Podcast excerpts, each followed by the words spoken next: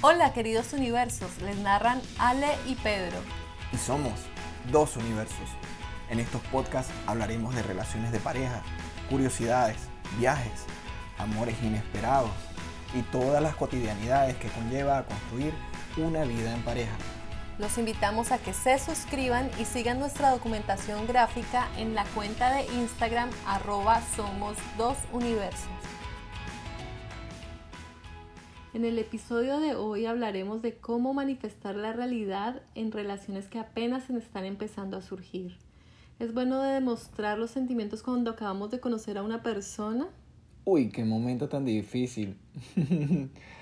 Amor, ¿te acuerdas de aquel? Vamos a recapitular un poco. Estábamos en Cartagena y nos separamos. ¿Te acuerdas de ese momento? Qué cosa tan mm, linda. Sí. bueno, al despedirme de Ale en Cartagena, tengo que reconocer que sentí un vacío, una mezcla difícil de describir. Por un lado estaba feliz por lo que había ocurrido. Imagínate, nos acabamos de conocer, estábamos en ese romance tan hermoso y espectacular que vivimos en Cartagena. Pero por el otro lado, tenía miedo de que fuese la última vez que la viera. Y con ese sentimiento me quedé. Pero desde ese momento no pasaba un instante sin que le escribiera un mensajito o la llamara. Diría que fue mi época intensa. Total, era un poquito intensa. mentira. Pues por mi lado fue algo muy similar, pero digamos que yo era un poco más pesimista que Pedro. Yo sí tengo que reconocer que en ese momento cuando cogí ese avión sentí que era la última vez que lo iba a volver a ver y me fui como con ese sinsabor de decir, oh, miércoles, otra vez un amor de verano. Entonces, como esa relación. Oye, pero yo no sabía eso. Eso me estoy enterando en este podcast. ¡Wow! yo pensé como que, bueno, un amor de verano. Ya, pues él en Cartagena me había comentado ya de todos los planes que tenía con su escuela en Cartagena, con su abuela, de construir su escuela allá y yo con mis planes en Boyacá, en Tunja, entonces sentí que tener una relación a distancia iba a ser como muy difícil porque nunca creí en eso. Entonces iba así como un poco feliz por lo que había vivido, pero también eh, con una dualidad de que me gustaría que continuara y con la realidad, el sentido de realidad vigente de que pues vivíamos lejos y no iba a ser tan fácil. Bueno, Alejandra en ese momento me dejó un montón de incertidumbre porque realmente me gustaba. Esa era una mujer maravillosa. Yo estaba súper entusiasmado, ya sentía que la chispa de ese enamoramiento estaba pero a millón. Y bueno, yo creo que igual que cualquier persona en mi posición, me pregunté si realmente valía la pena seguirle tirando corriente a esto. Pero bueno, yo tenía una cosa adentro que me decía, vamos, vamos, vamos, vamos, vamos, y le seguí tirando corriente. Entonces, bueno, era mensajito, era llamándola y pues manteniendo el contacto mientras creábamos otro ambiente para poder eh, avanzar y poder digamos establecer una relación más duradera. Yo sí estaba netamente enfocado en que quería estar con ella. A mí me pareció una mujer excelente me pareció maravillosa. Yo estaba emocionado.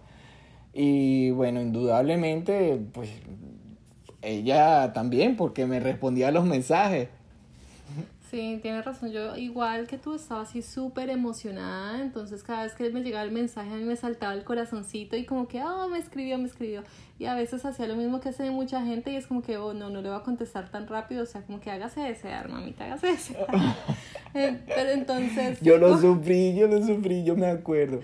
Entonces como que uno siempre se cuestiona esas cosas si es bueno demostrar los sentimientos a la primera y entonces uno empieza a hacerse como el difícil o hay personas que dicen no, él está lejos y definitivamente como que bueno, yo me voy a seguir escribiendo con él, pero voy a buscar otras relaciones, como dispersar esa energía porque no, no crees que eso pueda, pueda darse.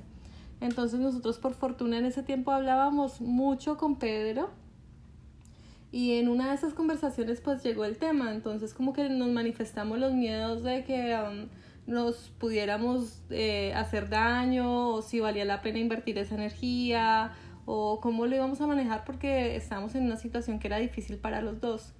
Y entonces ah, yo creo que ah, hubo algo que era muy importante y es que los dos creíamos como en la magia y en la capacidad de crear realidades. Entonces Pedro fue muy enfático en que lo intentáramos y no disimuláramos nuestros sentimientos, como en ser auténticos y dejarlo fluir hasta donde, hasta donde fuera. Entonces, bueno, así fue que lo hicimos y empezamos a hacer lo más cursi de la vida. Y yo decidí dejarme llevar, y más porque, bueno, yo vengo de una cultura que es un poco patriar patriarcal y que es, o sea, decir te amo, uno no se lo dice ni a la mamá. Entonces, como que siempre nosotros para expresar los sentimientos somos muy, muy, muy parcos. O sea, uno le da un calvazo al hermano y eso significa que lo quiere mucho. y así crecimos nosotros. Entonces, como que tú le pegas a tu hermano en un calvazo y eso significa te quiero, hermano, te amo. Hay que preguntárselo a tus hermanos. Yo no sé, no estoy tan seguro de eso. A, a mí mi hermana me da un calvazo y no me gusta. no, yo lo hago como simplemente una broma. Sí, o sea, uno le da el desayunito en la cama o le dice, hermanito, te quedó bien esto, pero es difícil como decir te amo o te quiero por la cultura en la que crecimos. Entonces, expresarlo, el tema de expresión de sentimientos es algo que, que es como muy complejo. Y cuando hablamos con Pedro, pues como que decidimos romper la barrera y con las cosas tan lindas que vivimos en Cartagena, entonces pues fue súper fácil y llegamos a ser al punto de ser sumamente ridículos, o sea, yo todavía no lo puedo creer. Ale, ¿y qué cursilerías hacíamos en aquella época? ¿Tú te acuerdas? Sí, yo me acuerdo de algunas que me gustaban mucho. Como nosotros teníamos como una práctica común caminar todas las noches eh, en el recorrido de desde el centro de Cartagena hasta Boca Grande, al borde de la playa, Pedro en las noches me mandaba la foto de la luna, cómo estaba, y subía fotos como diciendo extraño nuestros recorridos nocturnos, él me mandaba canciones, me mandaba fotos de piedritas con significados, así súper lindo. Y una vez hasta me cantó así como él canta completamente. Bueno, pero, eh, pero eso tenía que ver porque ella me, me mandaba notas de voz con canciones casi completas y su voz es angelical. Pero yo decía, pero bueno, yo no tengo mi voz angelical, siempre lo he reconocido, pero tenía que hacer algo, eso era magnífico y yo tenía que hacer la contrapartida, tenía que seguir conquistándola, así fuese con mi voz destemplada. ¿No te parece? Sí, Era lindo pasear en, la noche. Lo único que siempre supe es que jamás íbamos a hacer un dúo y bueno. bueno, eso de dúo yo no lo sé. Eh, pero bueno, Ale se fue de Cartagena a mediados de enero de 2017. Y yo por esas semanas estaba trabajando con mi abuela en el, Festival del Amor Consciente. Eh, la idea de este festival es que varios emprendimientos se reunieran a compartir eh, en un concepto de amor consciente y que la, gente empezara a desarrollar esa idea y ese concepto eh, muy profundamente para que digamos, pudiéramos empezar a sembrar semillas en las conciencias eh, colectivas e incluso en, en, las propias justamente para hablar de amor, hablar de sentimientos, eh, porque bueno, en Latinoamérica y en el mundo es muy difícil hablar de sentimientos. Eh, el globo entero, nos, el sistema entero nos enseña incluso que no debemos expresar ninguno de nuestros sentimientos. Cuando uno es niño, uno le dicen, si tú lloras, eh, eres del otro lado, ¿sí? Por llamarlo lo, lo, más bonito posible, pero eh, en realidad son, son crueles esas situaciones y creería que es posible que desarrollemos un nuevo modelo donde sea más inclusivo y donde podamos expresar nuestros sentimientos sin el miedo de que el otro pueda juzgarnos. Entonces, fue súper divertido ese, ese festival porque además por primera vez en mucho tiempo tomé el micrófono y, hablé eh, con la gente que estaba ahí presente sobre qué significaba eh, el amor consciente. El amor consciente para mí es eh, de manera consciente y racional decirle al otro te amo. ¿Tú sabes qué tan difícil es decirle a otro te amo? Eh, no sé, para mí fue la primera vez que lo hice, fue con mi hermano René que me dijo te amo y yo me quedé así como que, mmm, pero ¿cómo así? para mí eso significaba otra cosa en Venezuela. no, si tú le dices a otro hombre que te amo, entonces ya te critican que eres gay o que te gusta. y no le puedes decir a un amigo que lo amas. Entonces siento que también es un hito que se está rompiendo hoy en día. Totalmente. Y bueno, ese Festival de Amor Consciente fue como la semilla que sembramos en Cartagena para eso. Y yo creo que eh, por este evento me aguanté las ganas de ir inmediato a verme con ella.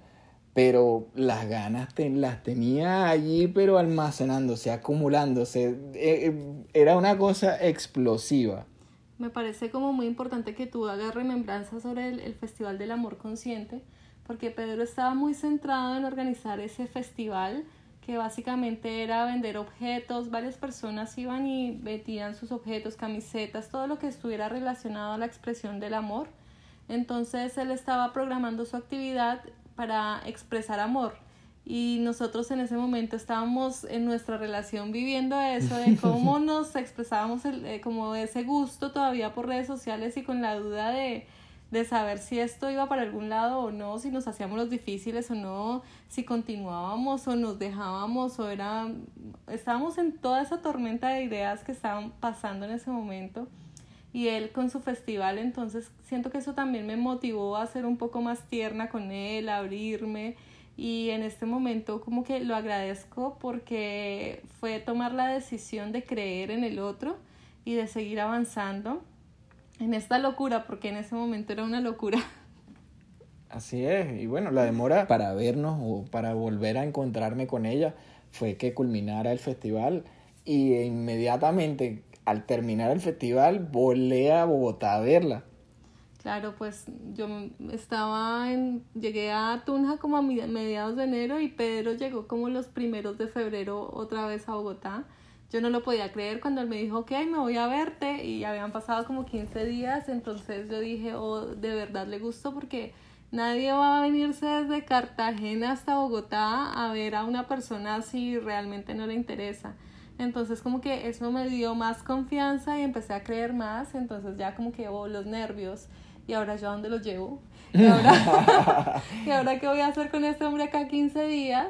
O el tiempo que él decía quedarse, porque me ha hablado de 15 días. Uy, hizo unos planes maravillosos. No, o sea, fue la locura porque primero iba a llevarlo a mi, a mi ciudad, al lugar en donde yo vivo, entonces como que era muy apresurado, yo sentía que presentárselo a mis papás, a mi familia, a dónde iba a llegar, o sea, era toda una logística que yo creo que a muchos nos ha pasado de eso, de, oh, me voy a ver con alguien en otro lugar y bueno, pero era maravilloso para mí porque era la primera vez que yo estaba en Colombia. Y bueno, tenía una guía turística maravillosa. Y era chévere para ti y para mí no era tan chévere, era un poco más complicado porque yo decía, bueno, ¿y cómo planeo? ¿Y en dónde nos hospedamos? ¿Y ahí para dónde cogemos? Y era como hacer toda la ruta por, por el tiempo que él había estimado estar en Tunja, que eran 15 días visitándome. Entonces, por fortuna, hay una cosa que yo tengo y es que yo soy súper colombiana a morir, súper tunjana, boyacense, orgullosa de mi tierra, mi región y a mí me encanta mostrar la cara linda y lo que a mí más me gusta del país siempre que llega un extranjero.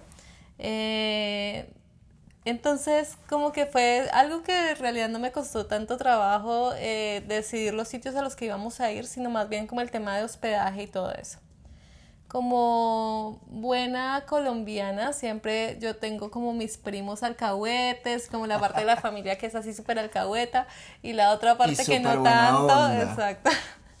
Entonces como que yo seleccioné esas cabezas alcahuetas, empezando por mi primito en Bogotá, quien es un dulce, y él me dijo, bueno, dale, yo te acompaño a que lo recojas al aeropuerto, se Saludo, Chato.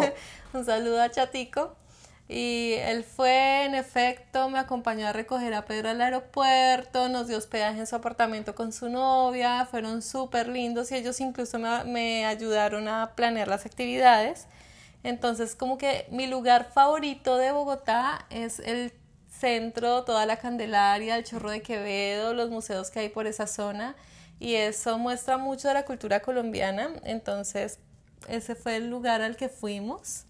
Entonces, quiero que tú desde tu experiencia nos cuentes más bien cómo, cómo fue esa experiencia para ti en Bogotá. Bueno, esa noche llegué al aeropuerto del Dorado en Bogotá y Alejandra estaba esperándome eh, con su primo Chato. Un saludo, querido Chato. Y bueno, fuimos a, la casa de Chato con su novia, descansamos esa noche y al día siguiente pues continúa la aventura.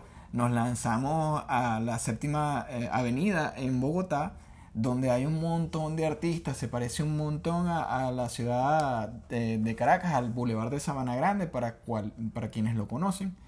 Y bueno, había artistas cantando, había em, dibujantes de tiza eh, en, el piso, en, plena vía. Ellos hacían unos dibujos extraordinarios. Había también de los que hacían los grafitis eh, con, con sprays y, y en papel, que entonces crean un cuadro maravilloso. Luego de eso nos fuimos al Chorro de Quevedo, el cual nos tomamos unas fotos por ahí maravillosas.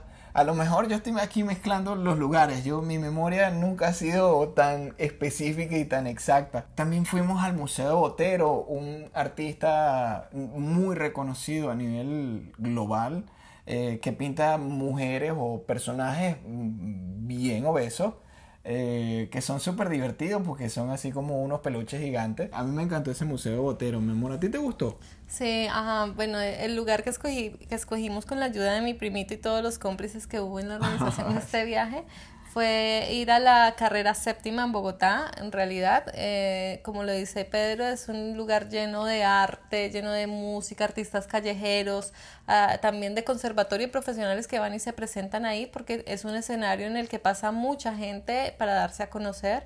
Entonces es lindísimo, eh, fuimos a museos y lo que más me gustó de esta experiencia eh, fue la disposición de Pedro al arte, que a mí siempre me ha gustado, no soy erudita en el arte ni nada de eso, pero siempre me gusta disfrutarla si no la entienda mucho. Entonces como que veíamos los detalles de las obras, nos lo gozábamos, hablábamos sobre las obras, nos reíamos, los que no entendíamos a veces actuábamos como eh, estos críticos de arte. ¿Te acuerdas del museo eh, donde había eh, una exhibición de, de obras basadas en, en metales? El de García Márquez, había una exposición de metales en ese momento. Uy, qué cosa tan linda, vale. Ah, y también en el de Botero había una obra de, una, de otro artista famoso mundialmente, de, Salvador Dalí. Sí, es súper lindo. Entonces estuvimos visitando todos los museos del centro de la ciudad y terminamos en la Candelaria, en el, en el Chorro de Quevedo. Oh, ya, sí, eh, bueno, es En unos bares así súper underground, de que tenían como unos conceptos de sótanos o de azoteas y nos pusimos a tomar chicha, que es una bebida típica colombiana, que es hecha a base de maíz, eh, es chipcha, entonces es como una bebida muy típica que venden allá entonces nos fuimos a tomar chicha en un barcito así como sótano con grafitis donde había altillos. No, eso bueno, todo ese lugar de, del Chorro de Quevedo tiene muchos, muchos grafitis y cosas maravillosas así para tomarse fotos. Y tengo, tenemos un millón de fotos de, de, de todo el recorrido que hicimos. Nosotros eh, tenemos toda esta versión gráfica en la cuenta de Instagram, arroba somos dos universos. Eh, fue súper difícil para nosotros porque en Instagram te dicen cómo subir fotos, que es más fácil con los hashtags para que la gente te siga. Pero eran tantas fotos que decidimos hacer videos como compilar lo que en el menor tiempo, lo más posible, para que ustedes lo vieran. Entonces ahí están los videos de esta aventura que les estamos relatando. En Bogotá. Los invitamos nuevamente a seguirnos en Instagram, arroba somos dos universos. Para que vayan poniéndole imágenes a la historia. Y bueno, entonces eh, eso fue lo que hicimos en Bogotá. De Bogotá ya salimos a Tunja. Obviamente tenía que conocer mi tierra donde nací. Claro que entonces eh, nos fuimos 2.800 metros más cerca de las estrellas a, a Tunja, ciudad estudiantil. Entonces, ah, bueno, yo soy apasionada de, de mi ciudad, así que... total. así que eh, los lugares que decidí llevarlo a hacer como un, un, tour cultural también, visitamos la arquitectura del centro de la ciudad, de algunas iglesias, estuvimos también compartiendo con un grupo que a mí en lo personal me gusta mucho, que es el colectivo cultural Estanislao Zuleta, fuimos a una de sus tertulias literarias. Oh, sí. Entonces... Mm, hay una cosa que, quiero destacar, mi amor. Es que para nosotros los venezolanos, o, al menos en, mi versión de venezolano que soy, hablar también de nuestra tierra, pues no es tan común. Y cuando ella me narraba todas las historias que pasaban allí en Tunja, los eventos culturales que ocurrían y lo linda que era la gente y lo amable que todo fluyó, pues a mí me parecía sorprendente. Y cuando lo experimenté dije, wow, o sea, nosotros tenemos mucho que aprender de esta cultura. Y ahí fue cuando también entonces empezamos como a amalgamarnos un poco más porque era, éramos como un balance el uno al otro, ¿no te parece? Total, nos lo disfrutamos mucho. Y aparte que yo quería salirme como de esa teoría que tú vas a Tunja solamente a beber y no tienes nada más que hacer, entonces como que también me puse el reto a mí misma de decir, bueno, voy a mostrarle mi ciudad y es una oportunidad. Entonces lo llevé a todos estos sitios, Plaza de Bolívar, recorrimos algunas casas museo, eh, fuimos a, la San Agustín en la biblioteca donde era el panóptico y ahí mismo fue la, la tertulia literaria. La pasamos delicioso esa tarde. Eh, de ahí nos fuimos también a conocer algunos bares de la ciudad, pero esta vez como a degustar algunas cervezas típicas que se, artesanales que se fabrican en Tunja. Bueno, nosotros no tenemos ningún patrocinio acá, entonces yo sí voy a nombrar las marcas porque a mí me gusta apoyar los productos de la región. En ese tiempo las cervezas que estaban haciendo mucho auge en Tunja eran Magnus y Bruder, dos tipos de cerveza artesanales que estaban creciendo y fue las que fuimos a probar. Realmente son muy ricas, tú te tomas una cervecita charladita y te comes una picadita, tienen comidas súper ricas en los dos lugares. Entonces, Valió la pena. Y otro lugar al que fuimos, que también me gusta mucho de Tunja, es Madame Lily Oh, donde nos comimos unos crepes deliciosos y una mañanita que es una bebida de leche con brandy y hierbabuena. Eso realmente fue delicioso. Nos lo gozamos muchísimo. Hicimos así como una gira culinaria, un traguito y una comidita sin pasarnos de, de copas porque nos gusta más bien como el plan relajado de conocernos y quería romper ese hito de que tú estás conociendo a alguien, te emborrachas y ya es más fácil que todo pase. Entonces nosotros lo hicimos todo así como con el toque romántico, de conversar, de compartir otros espacios. Entonces eso es, un tip, eso es un Beber tanto. No, Pedro no es bebedor, que eso es una gran ventaja. Entonces fue como el plan de salir, charlar, conocer cosas nuevas, comer cosas ricas. Y bueno, eso fue Tunja. Y después la maravilla de Villa de Leiva. Qué cosa, qué lugar tan espectacular. Tenemos unas fotos deliciosas en nuestro Instagram de, esa, de ese lugar que, bueno, tienen que ir a conocerlo. De cualquier parte del mundo que tú seas, cuando digan Colombia, tienes que reconocer el nombre Villa de Leiva. Grábatelo porque tienes que ir.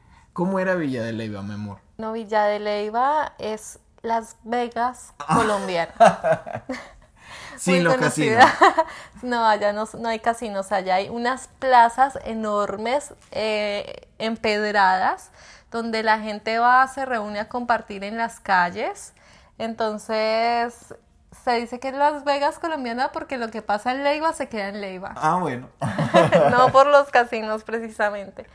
Entonces es una ciudad, es un pueblo muy turístico, colonial, o precioso. Sea, ¿tú estabas planeando conmigo? Lo que pasaba en Leiva. No, yo dije, pues si hasta aquí llegamos, pues si lo que pasa en Leiva se queda en Leiva. ¿Qué hicimos ahí en Villa de Leiva, mi amor? Eh, ¿No te acuerdas? Oh, bueno. Estaba muy borracho. No, yo no veo. Oh, bueno. En Villa de Leiva eh, llegamos a un hotel súper lindo eh, con gente súper amable y pues empezamos a disfrutar, a, pasear por la, por la ciudad. El primer día solo llegamos a comer y estuvimos en la plaza, paseamos en la noche, nos tomamos un vinito, comimos una pizza. Fuimos a un restaurante con música en vivo. Oh, sí, con tu amigo. Maravillosa, sí, ahí estaba tocando Juanchito Percu.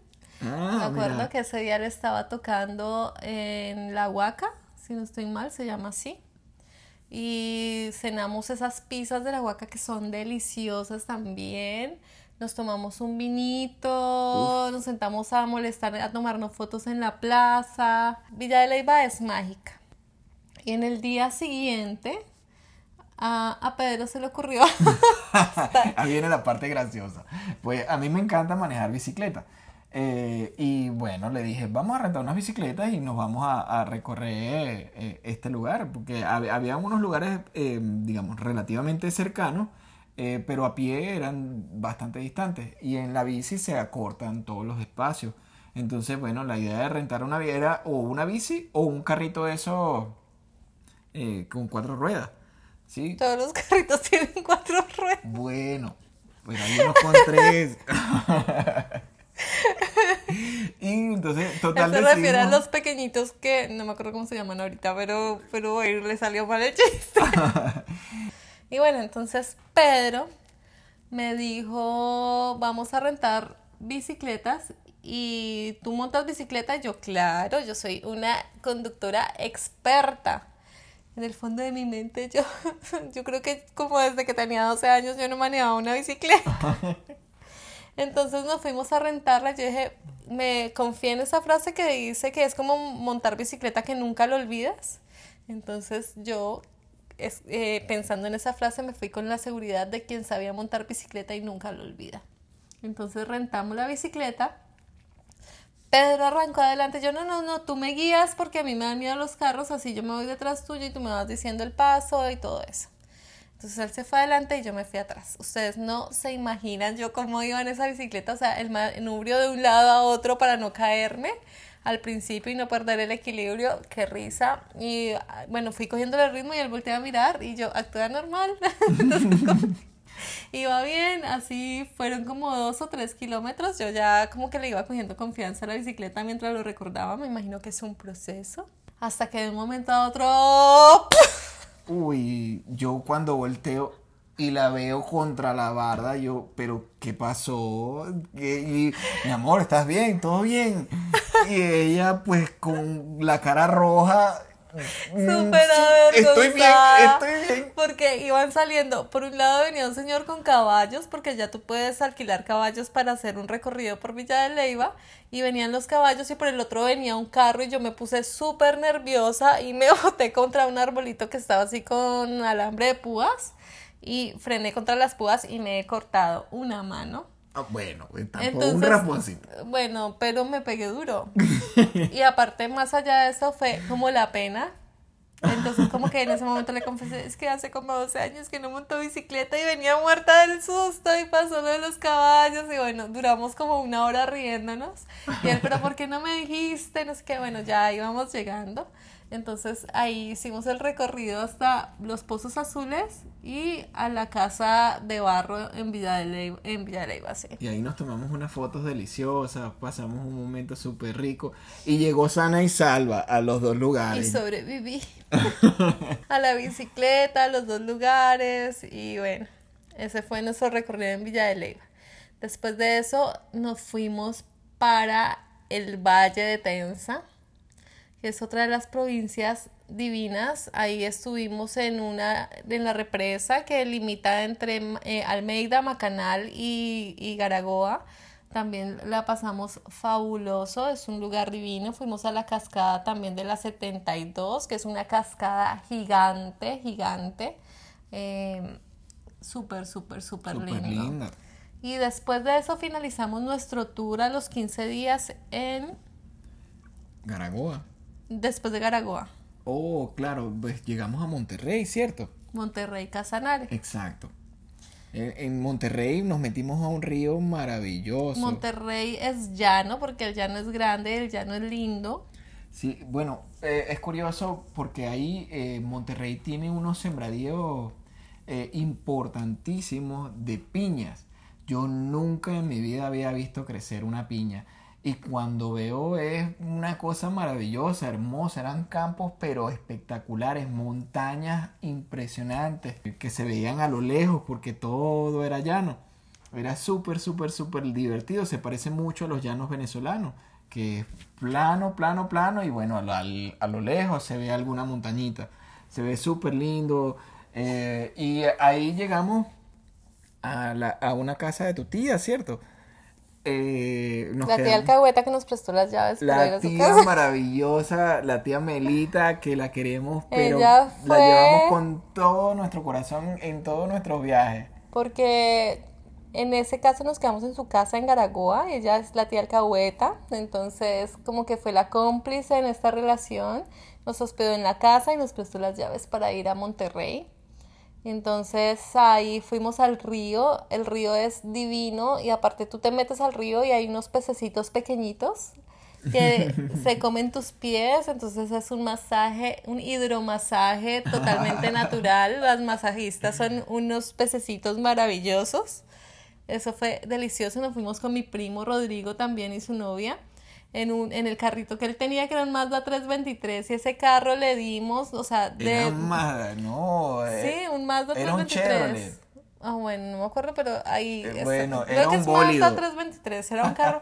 y nos llevó hasta Villavicencio también, pero de Villavicencio sí no tenemos fotos porque creo que nos quedamos sin batería. Oh, sí. Algo pasó con las fotos de Villavicencio que no las encontramos o las guardamos en algún archivo que, que no sabemos dónde está. Y en Villavicencio, pleno llano, terminamos nuestra travesía. Chan, chan. Wow, sí, eso fue algo así como que bueno, ¿y ahora qué hacemos? Yo estaba súper em- emocionado porque, bueno, habíamos vivido tantas cosas en tan corto tiempo y, y ahora de repente, súbitamente, se acaba todo. Entonces, Pedro tenía pendiente como un trabajo en, en Cartagena y tenía que regresarse, pero fueron unos días realmente de aventura, 15 días que nos la pasamos completico viajando. Entonces eso fue súper, súper, súper, súper maravilloso. Entonces, ah, para cerrar y como para concluir el podcast, que con la pregunta que, que hicimos al inicio de cómo manifestar la realidad en relaciones que se están construyendo, en nuestro caso, la clave fue creer, la clave fue confiar y romper un poco ese esquema tradicional que nos vienen diciendo desde niños cuando los amigos dicen el que se enamora pierde, ¿no?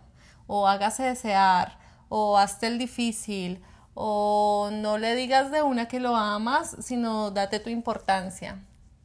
En nuestro caso fue la cosa como más de, de dejarlo fluir y de no tener miedo a demostrar los sentimientos. Y eso no quiere decir que tú conozcas a una persona y ya a los tres días digas, no, yo me voy a ir con toda y entonces ya el tercer día le voy a decir que lo amo y me voy a ir a vivir con él y todo eso, sino que también tiene que ver con un tema de observación, ¿sí? de, de ser observadores de quién es la persona que tenemos al frente y aprender a leer las señales que esa persona nos da. Entonces, eso yo lo hice mucho con Pedro desde que estábamos en Cartagena. Cosas como eh, que cuando está contigo mira a otras mujeres o está mirándole la cola o está viendo eh, a quién saca a bailar o tú ves esa alerta como de en un hombre perro, ¿no? Entonces yo me fijaba en Pedro y Pedro nunca miraba a nadie mientras estaba conmigo. Él estaba concentrado hablándome, siendo caballeroso, me llevaba la, me- la cerveza a la mesa o me preguntaba si me sentía bien o si quería comer algo. Entonces Bueno, cuando... no, no fue solo una cerveza, fueron todas las bebidas. No- Sí, un café, cuando íbamos al- a, a cenar, te quieres salsa, tú comes esto, como muy preocupado por las cosas que, Por atenderte, mi amor.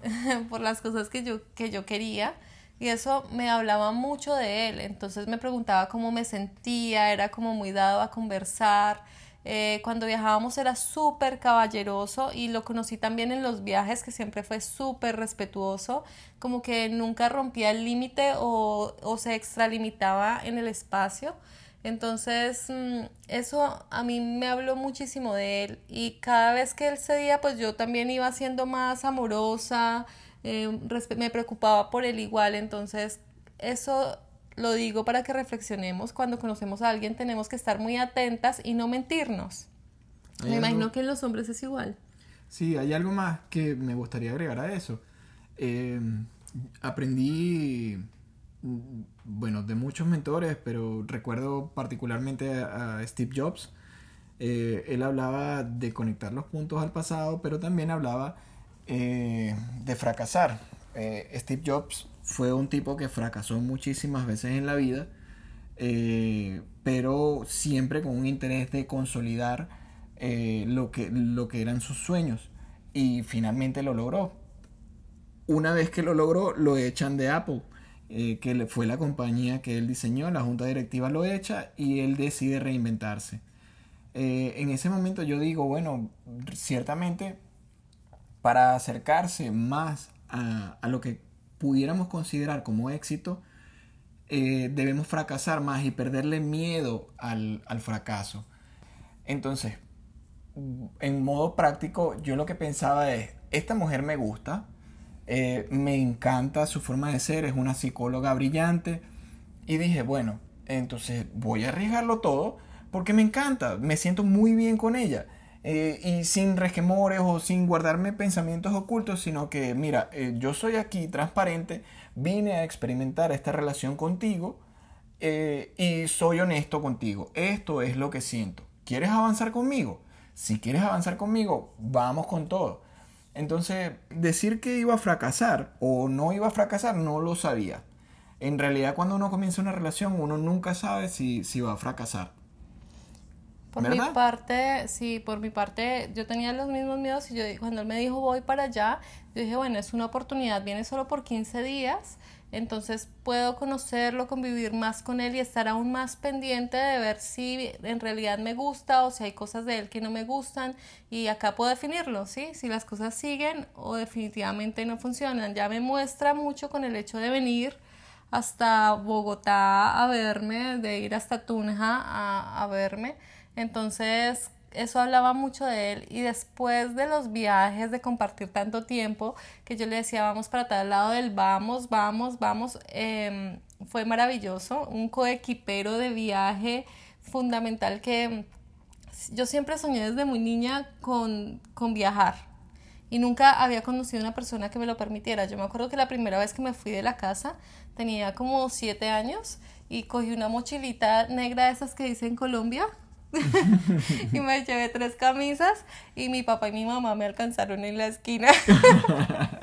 y desde ahí nunca lo había vuelto a intentar. E, ese recuerdo, pues no sé si sea tan grato para tu mamá y tu papi, pero qué risa verlo, escucharlo. Y en esos 15 días me volví a sentir con esa emoción de alguien que me dijera, bueno, vamos a viajar y, y viajamos mucho en 15 días.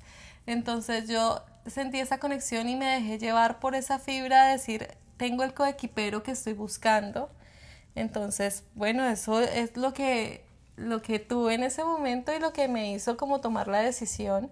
Entonces, como a modo de reflexión, a lo que, y para responder a esta pregunta, a este cuestionamiento de cómo manifestar la realidad en parejas que aún se están conociendo, que hasta ahora se están conociendo, lo primero es sean transparentes, sean muy observadores, ¿sí? Vean las cosas que les gustan y que no les gustan y decidan si creen que son capaces de lidiar con los defectos que le ven al otro. Igual, no hay que conocer a una persona del todo porque jamás terminamos de conocernos. Yo en este momento siento que todavía no conozco muchas cosas de Pedro y cada vez aprendo más de él. Sigo en ese periodo de observación. Pero también pasa que hay parejas que duran 30 años y a los 10 años se enteraron a los 30 años de casados se enteraron que la, la pareja era bisexual o que tenía otro esposo, otro matrimonio, ¿sí? Entonces, nunca vamos a saber todo de la otra persona, pero sí podemos medir las cosas que son tangibles.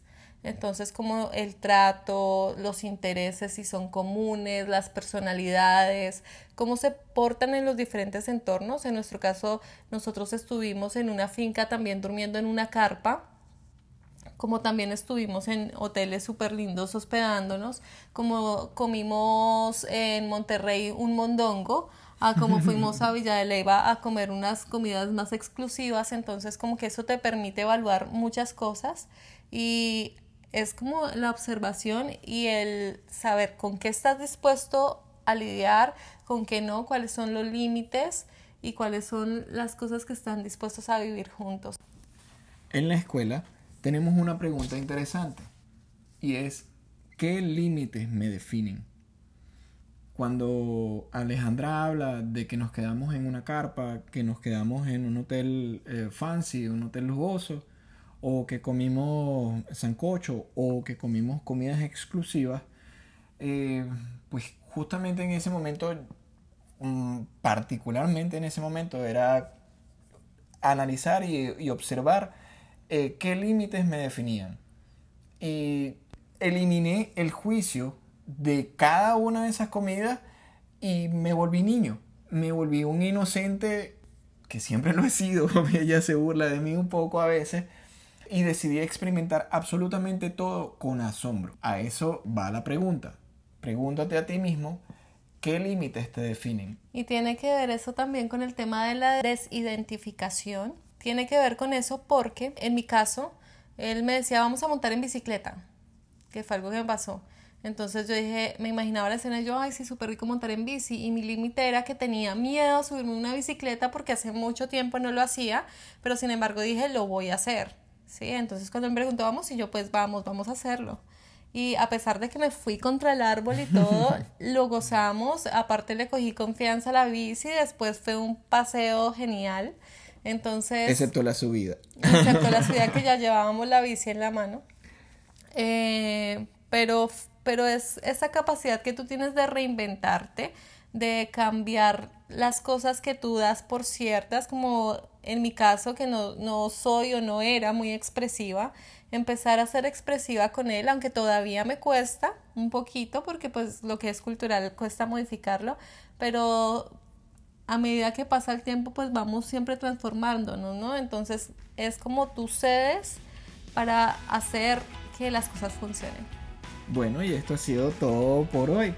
Este ha sido el episodio número 2 de Somos Dos Universos y queremos invitarlos a que nos sigan en Instagram, a que por favor compartan este podcast para que otras personas puedan escucharnos y puedan compartir nuestras sugerencias y todo lo que quieran aportar en Somos Dos Universos. Sí, por favor, escríbanos sus dudas o las situaciones que les están pasando. Y vemos cómo podemos incorporarlas también a este podcast y nutrirnos de su feedback y, de sus experiencias también. Mi amor, ha sido un placer estar contigo hoy, como siempre. Y nos vemos en el próximo episodio. Somos dos universos. ¡Tarán!